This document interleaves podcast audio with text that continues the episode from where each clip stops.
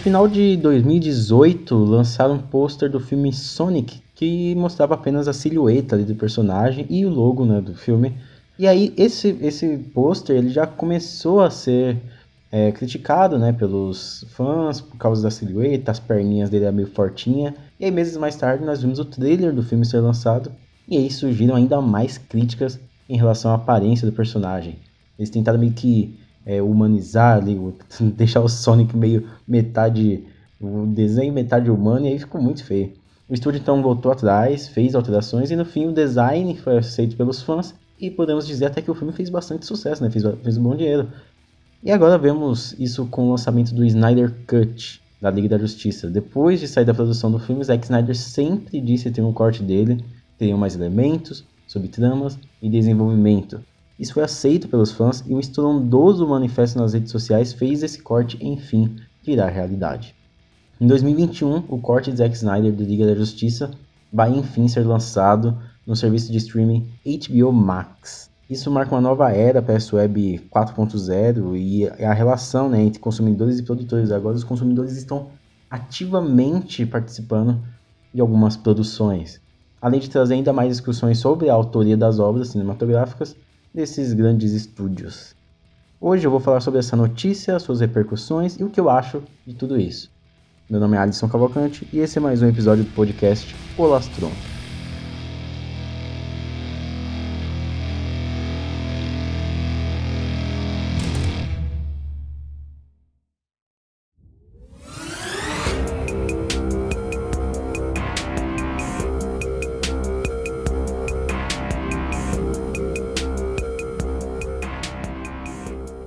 ali por 2012, é, o Christopher Nolan lançou o Batman Cavaleiros das Trevas Ressurge.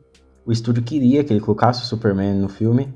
E aí ele falou que não combinava, né? O Superman não combinava naquele universo dele. Realmente não combina, né? Se você olhar bem. E aí eles foram lá, quiseram fazer um reboot desse, desse Batman, né? Desse universo DC. Para se igualar com o que a Marvel estava fazendo. A Marvel estava ali com o universo cinematográfico bem feitinho. A DC com os grandes super-heróis que tem, né? Poderia então bater a Marvel ou, ou, ser um concorrente muito à altura. E aí, em 2013, dirigido pelo Zack Snyder, chegou O Homem de Aço aos cinemas. Zack Snyder ele trouxe ali uma visão dele. Eu gosto disso, né? A visão do, do cara, porque é como se fosse aquelas graphic novels que um autor pega e ele escreve ali a história dele pronto. E aí o Zack Snyder lançou ali O Homem de Aço. Muitas pessoas elogiam muito os dois primeiros atos e, e não gostam muito do terceiro. Eu gosto de tudo do filme. Acho que é um filme mais consistente de todos esses da, da DC aí, dessa nova era. E foi um filme que ele ganhou uma, uma notoriedade, ganhou um, fez um sucesso ali. Zack Snyder então foi tra traçando ali um plano daquele universo. Ele criou uma história dele e ele queria desenvolver aquilo com os filmes seguintes. O grande erro é que depois de Homem de Aço chegou Batman vs Superman. Um filme aí de 2016 que veio com muita, muito hype. Eu mesmo, na época, antes de lançar, eu achava que Seria um filme de herói aí que mudaria, sabe, a indústria, ganharia prêmios, iria para Oscar, sabe? E aí, é, foi um filme que não foi muito bem aceito. Eu discordo das críticas que dizem que é um filme péssimo, um filme ruim, embora eu entenda, né? Muitas dessas críticas têm um bom embasamento, assim como muitas das, das críticas que valorizam o filme, que dizem que é um filme bom, também tem muito bons argumentos. Eu acho um filme ali no meio termo, sabe? De 0 a 5, sei lá, um 3,5. É um filme que ele tem muitas boas ideias, um filme que ele coloca muita coisa dentro dele, mas acaba é, não desenvolvendo tudo, acaba sendo corrido. E o final, esse sim, o terceiro ato, eu não gosto de jeito nenhum. Até a luta entre os dois, eu acho um filme muito interessante. Depois do jeito que ele finaliza toda a história, acho caído. É, o Zack Snyder, ele, embora ele tenha toda essa visão dele do Superman, do Superman um, um símbolo, né? O Superman como Jesus Cristo quase, eu acho que às vezes as, as referências que ele faz não cabem dentro do filme, como, sei lá, o Superman morto aí fazer uma reprodução de Pietá, tá ligado? Três cruzes lá no meio da, do bagulho, tipo, nada a ver, mano. Eu, eu, eu acho assim um pouco fora de tom, acho assim um pouco fora de, do caminho, mas é um filme que ele, pelo menos ele tem a, a identidade dele, ele sabe o que ele quer. Também não é só culpa do Zack Snyder, o roteiro é do David Goyer, né? O David Goyer já tinha trabalhado já nos filmes do Batman, do Nolan e do Chris Terrio, que já tinha ganhado o Oscar por Argo e agora é, levou outra porrada agora com Ascensão Skywalker, né? Eu acho que foi muito conflitante a ideia dos dois, porque o Chris Terrio ele não escreveu em conjunto com o David Goyer, ele escreveu depois, ele reescreveu né, o roteiro. Então você, muito daquela questão mitológica, muito daquela questão artística, é puxando para um lado, por exemplo, o Lex Luthor falando da pintura lá, falando extremamente buscado, com algumas é, referências a Alice no País das Maravilhas, lá em, em um certo diálogo, bem muito do Chris Terrio. E aí eu acho que essas duas visões conflitantes e a direção do Zack Snyder, que não ele, não, ele é um diretor muito visual, né? Mas pra narrativa ele não é tão certo. Acabou fazendo esse filme ficando ficar para baixo mesmo. E aí depois veio Esquadrão Suicida. Esquadrão Suicida sem comentários é ruim mesmo. Mulher Maravilha, que é muito legal. Eu não gosto muito do final. Acho que todos os finais desses filmes da DC eles têm muito disso, né? Esse, esse, esse, essa coisa muito explosiva, né? E, e aí acaba fugindo um pouco do tom. E aí depois de Mulher Maravilha veio o famigerado Liga da Justiça. O próprio Esquadrão Suicida já so, tinha sofrido com as críticas de Batman vs Superman. Por quê? Porque reclamava do tom, reclamava de ser muito pesado, reclamava de ser muito denso. E as pessoas queriam uma coisa mais parecida com a Marvel, né? Pelo menos era o que a empresa achava. Eu acho que, eu acho que o público não demandava isso. O público não demandava. A Warner é que pediu mais. Então, Liga da Justiça teve que passar por algumas refilmagens. As más línguas aí, né? Esses tabloides dizem a primeira exibição do, da primeira parte da Liga da Justiça, que seria duas partes, né? Era inassistível, né? Os produtores acharam inassistível. Eu acho que isso aí é baboseira.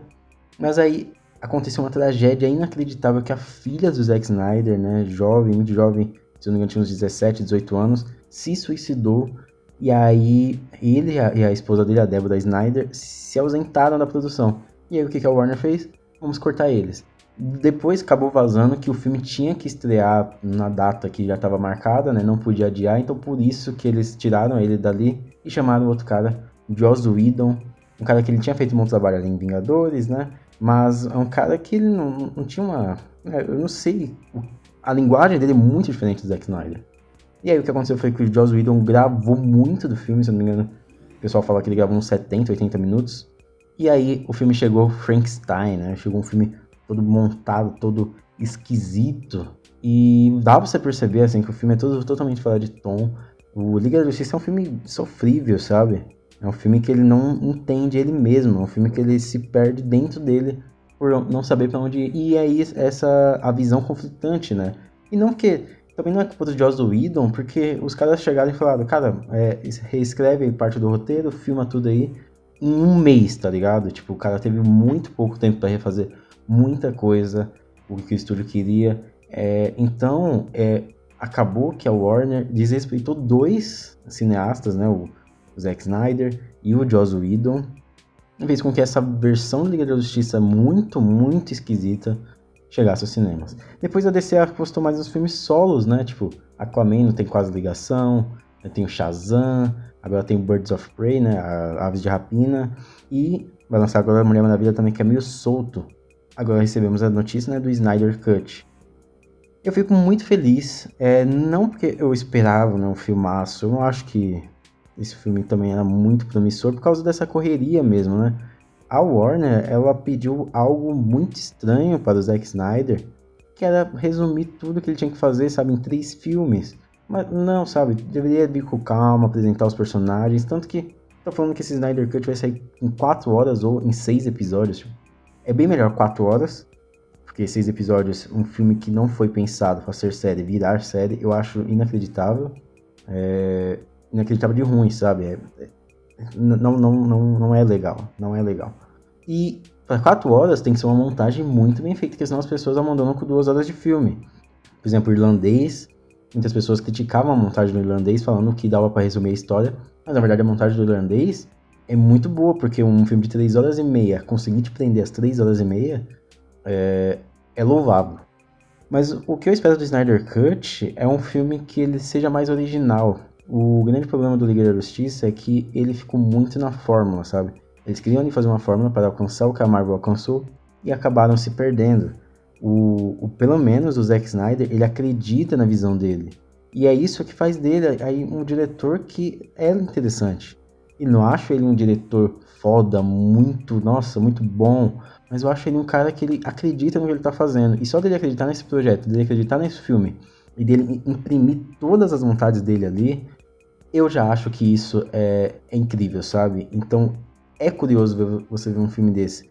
É muito melhor você ver um filme desse do que você ver um filme que muitas vezes é melhor, mas que joga muito no, no seguro, sabe? Que não se arrisca. O Zack Snyder ele quis fugir, ele quis mostrar a visão dele. Se o estúdio abriu para ele mostrar a visão dele, então deixa ele mostrar a visão dele. Foi extremamente desrespeitoso o que eles fizeram, de não deixar ele mostrar o filme dele.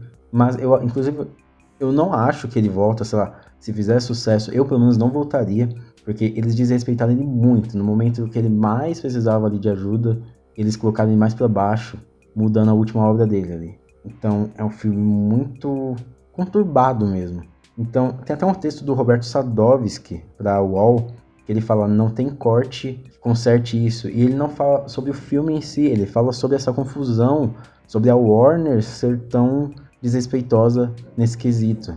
Então a Warner buscou agora né, diretores mais autorais, então você vê Aquaman, que tem a cara do James Wan, você vê aí Birds of Prey, que tem que você... eu não assisti ainda o filme, mas dá para você perceber que tem bastante abertura para diretora trabalhar. E o 1984, né, o Mulher Maravilha 1984, que a Patty Jenkins, né, teve total liberdade, ela tido total liberdade. É muito interessante, eu torço muito para esses filmes porque são personagens que eu gosto mas é, o grande problema é da Warner mesmo, né? Então eu espero um filme. Eu não sei o que esperar desse filme do Zack Snyder, eu quero ver um trailer antes. É, espero que haja mais desenvolvimento dos personagens e que.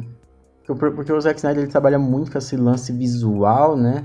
E acaba deixando um pouco a história, o desenvolvimento de lado, e aí você vê que ele não explora os atores ao máximo. Você vê ali que os atores já não são atores tops, né? O Henry Cavill, a Gal Gadot, o, o Ray Fisher lá. Eu acho que o Ezra Miller e o, e o Ben Affleck eu acho que são os melhores do elenco. E, dele, e eles conseguem né, sair muito bem. Agora os outros eu acho que precisam de um empurrãozinho a mais. Mas eu quero ver essa resolução do Superman do Snyder.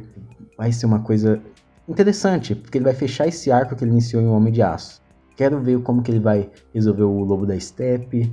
É, então, é curioso, eu tenho, tenho total minha curiosidade desse filme. Se ele saísse hoje, eu já ia assistir agora. E é um filme que me chama muita atenção, embora eu não vá com hype lá em cima. Mas é isso, né? Tipo, tomara que seja um filme legal. O Zack Snyder merece isso. Mas que eu já falei, né? Eu não acho ele um ótimo diretor, mas eu acho ele um diretor muito autoral, que tem sua visão. Desde lá de Madrugada dos Mortos, Sucker Punch, o Watchmen 300, você vê que ele traz muito disso. E eu acho que só do diretor acreditar no seu, no seu trabalho, acreditar na sua visão, acreditar no seu filme, isso já torna uma obra é, muito intrigante. Por isso que Batman vs Superman o pessoal discute até hoje, né? Eu não acho que seja um filme para tanta discussão, mas é um filme realmente que fora da curva. É. Homem de Aço Batman vs Superman são filmes fora da curva. E por favor, não tragam o Ayer Cut do Esquadrão Suicida, porque eu, eu não vejo como o Esquadrão Suicida poderia ter sido bom de qualquer jeito. então é isso aí.